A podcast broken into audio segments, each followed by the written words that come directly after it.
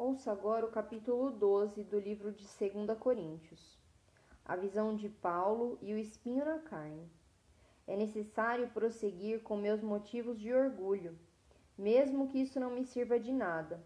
Vou lhes falar agora das visões e revelações que recebi do Senhor.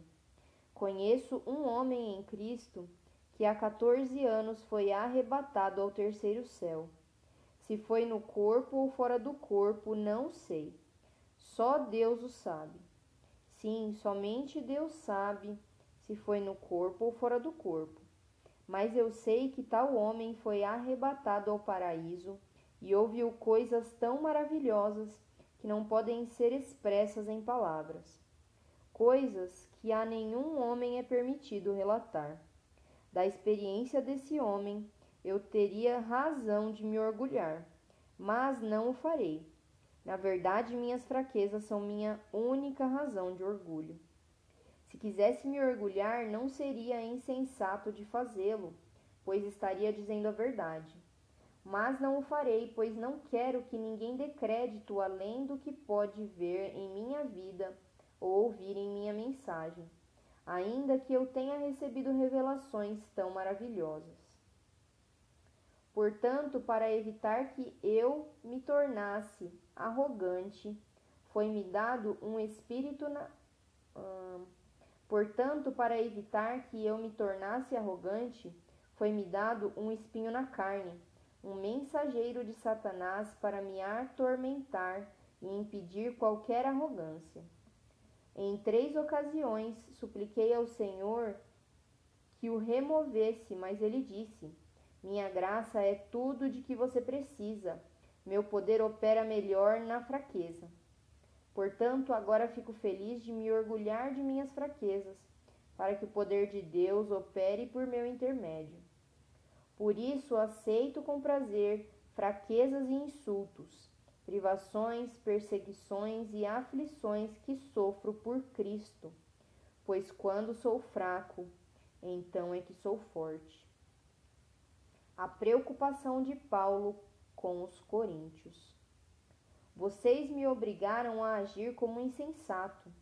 Vocês é que deveriam me elogiar, pois, embora eu nada seja, não sou inferior a esses superapóstolos.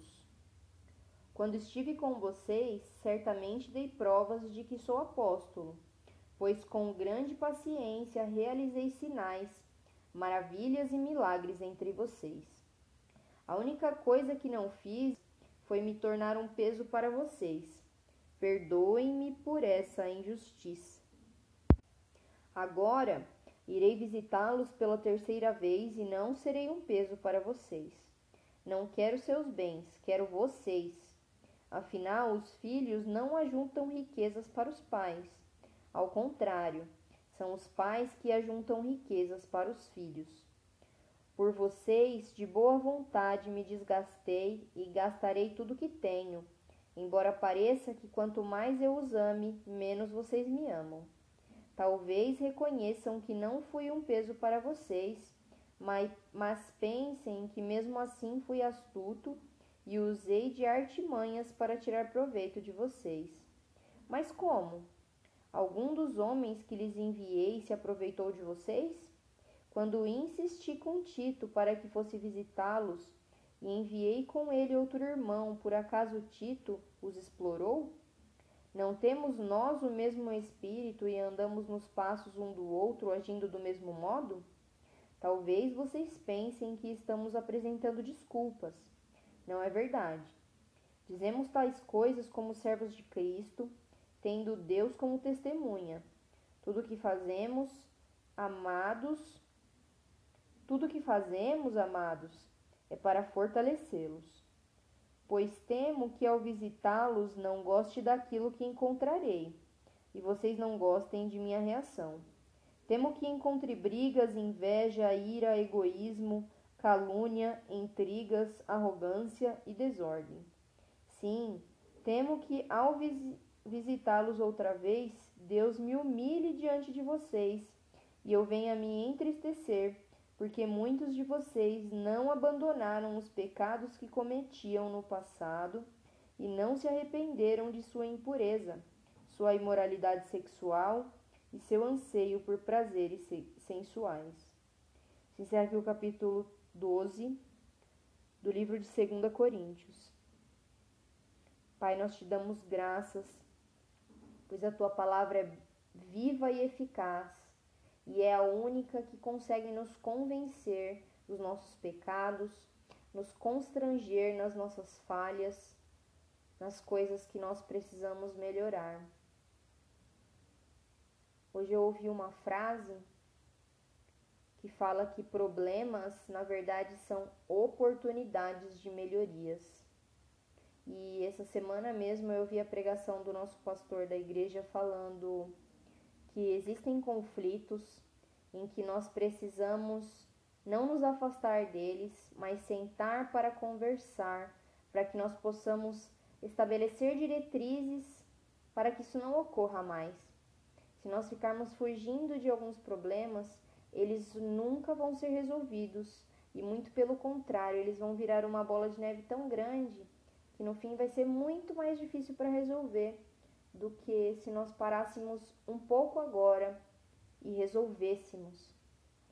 Nós devemos parar de olhar somente para nós e começarmos a entrar em maior empatia com o nosso próximo. Afinal, Deus mandou amar o próximo como a nós mesmos. Nós precisamos sair um pouquinho do centro, ou totalmente do centro, e colocar Jesus no centro. Ele, o Senhor, meu Pai, foi a prova de que é possível servir as outras pessoas. Sua vida, meu Pai, foi de servidão para as pessoas. Mesmo o Senhor sendo o nosso Criador e o nosso Deus, o Senhor nos mostrou o caminho de pedras que nós devemos percorrer.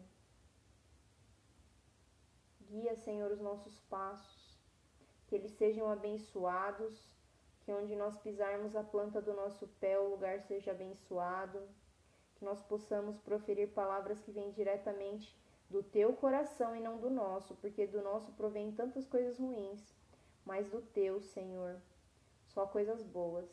Esvazia o nosso coração de tantas coisas ruins, Senhor, de desejos que não se enquadram e não se encaixam mais na nossa vida cristã e coloca a tua presença nos nossos corações. Aleluias, nós ansiamos por ti, Senhor. Como uma noiva espera pelo noivo, nós temos saudade. Nós chamamos tanto, meu Pai.